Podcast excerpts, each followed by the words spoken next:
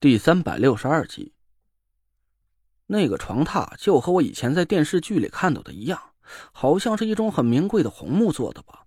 包浆很厚重，一看就是件有年头的老古董了。那若兰侧身斜卧在床榻上，就和古画里画的绝世美女似的，就是那张大胖脸有点让我出戏。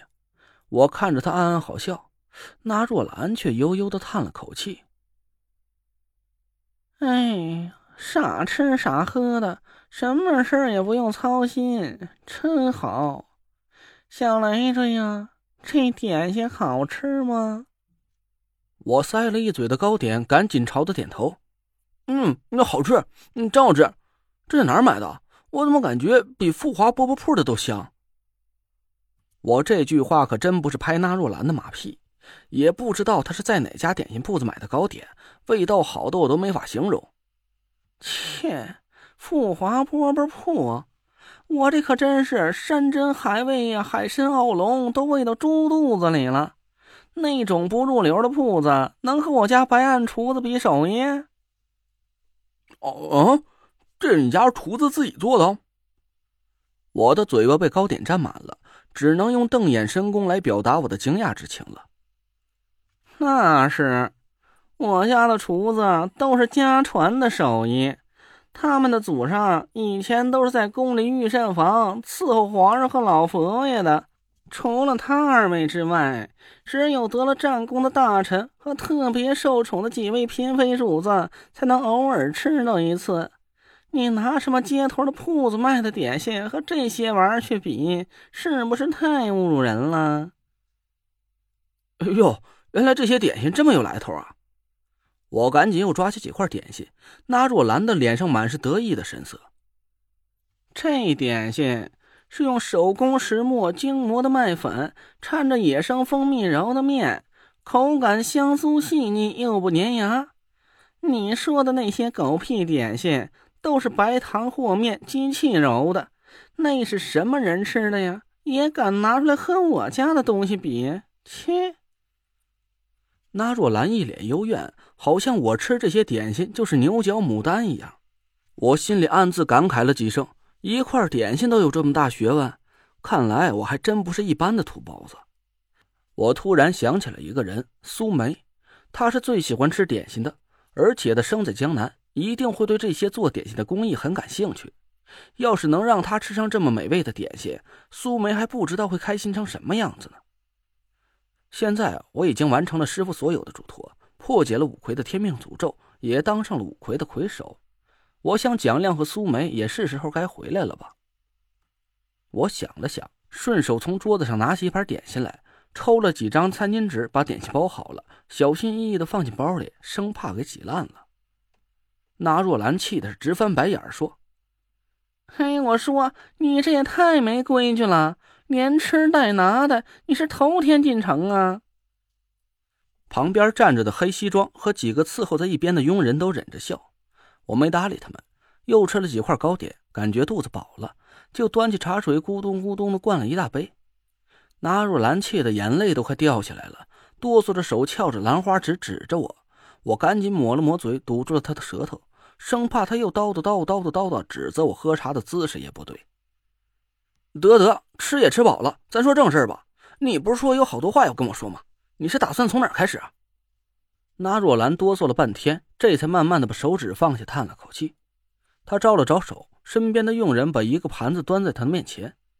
我看着盘子里放着一个琉璃碗，一块冒着热气的毛巾板，还有一杯茶。那若兰端起茶杯嘬了一口，我暗自疑惑了起来：那若兰这是要喝私藏的茶吗？难道他招待我跟田慧文的是二十几块钱一斤的便宜货，而他自己却把好茶藏在佣人端的盘子里了？这小气鬼！我看我身后也站着一个佣人，他手里也是端着一个盘子，盘子里的东西和那若兰的是一模一样。我赶紧把佣人叫了过来，学着那若兰的样子把茶水端起来，咕咚就喝了一大口。那若兰漱了漱口。把茶水吐在琉璃碗里，我刚想把茶水咽进肚子，硬生生的刹住车，差点把自己给呛死。那若兰拿起热毛巾，轻轻一擦嘴，朝佣人挥了挥手，佣人端着盘子退了下去。我赶紧学着他的模样做了一遍，心想啊，还好我刚才没把茶水给咽进去，不然这可太丢人了。那若兰对着那个一直贴身跟着的黑西装说：“你们都下去吧，不叫你们谁也别进来。德福啊，把门守好了。要是哪个不长眼的猴崽子闯进来了，那也可要生气喽。”是。黑西装答应了一声，带着佣人们出了屋，把屋门轻轻关上。我和田慧文对看了一眼，心里啊都是暗暗羡慕。那若兰这种人家才算是真正的豪门。我无数次想象过古代的地主老财过的是什么样的奢靡生活，今天我才知道，那也不过是那若兰真实生活中的十分之一吧。因为贫穷限制了我的想象力。我就像是一个笑话段子里的穷鬼一样，还以为皇帝种地都是用金锄头呢。那若兰沉默了一会儿，我又问他打算跟我说点什么。他朝我翻了翻白眼，说：“十八万一两的顶级毛尖儿，让你喝的像印驴一样，我都让你气得不知道该从哪儿说起了。”我去，十八万一两！不过现在不是纠结茶钱的时候，我想了想说：“那你就从自己说起吧。你是什么人？你是不是认识我师傅？”我说的师傅的时候，那若兰一下子就坐起了身子，她神色一肃，整了整衣襟。我愣了一下，看来啊，他是真的认识我师傅，而且从他的神色来看，他似乎对师傅还十分敬重的样子。小累赘。我要先纠正你一下，不是你师傅，而是咱师傅。还有，以后出了这个门你喊我那叔，我不说什么；但是在没外人的时候，你要叫我一声。那若兰又突然不正经了起来，她捂着嘴嘻嘻一笑，做出了一副很害羞的样子。你要叫人家那哥哥，嘿嘿。不是，什么，哥哥，咱咱师傅。我和田慧文一起惊得张大嘴，那若兰一本正经的点了点头，说：“对喽，咱俩是失散多年的亲生师兄弟儿。我在三十多年前呢就拜在师傅门下了，但是他老人家呀，嘿。”那若兰叹了口气，好像很失望的样子。我一下脑袋就嗡嗡的，不是吧？这个死娘炮那若兰竟然是我的师兄，他也是师傅的弟子，而且他在三十多年之前就拜在师门底下了。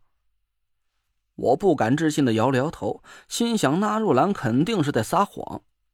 且不说我从来没听师傅说起过那若兰，就算是师傅对我隐瞒了一些事情，但五魁收徒这么大的事儿。一定会在整个风水界里引起轰动。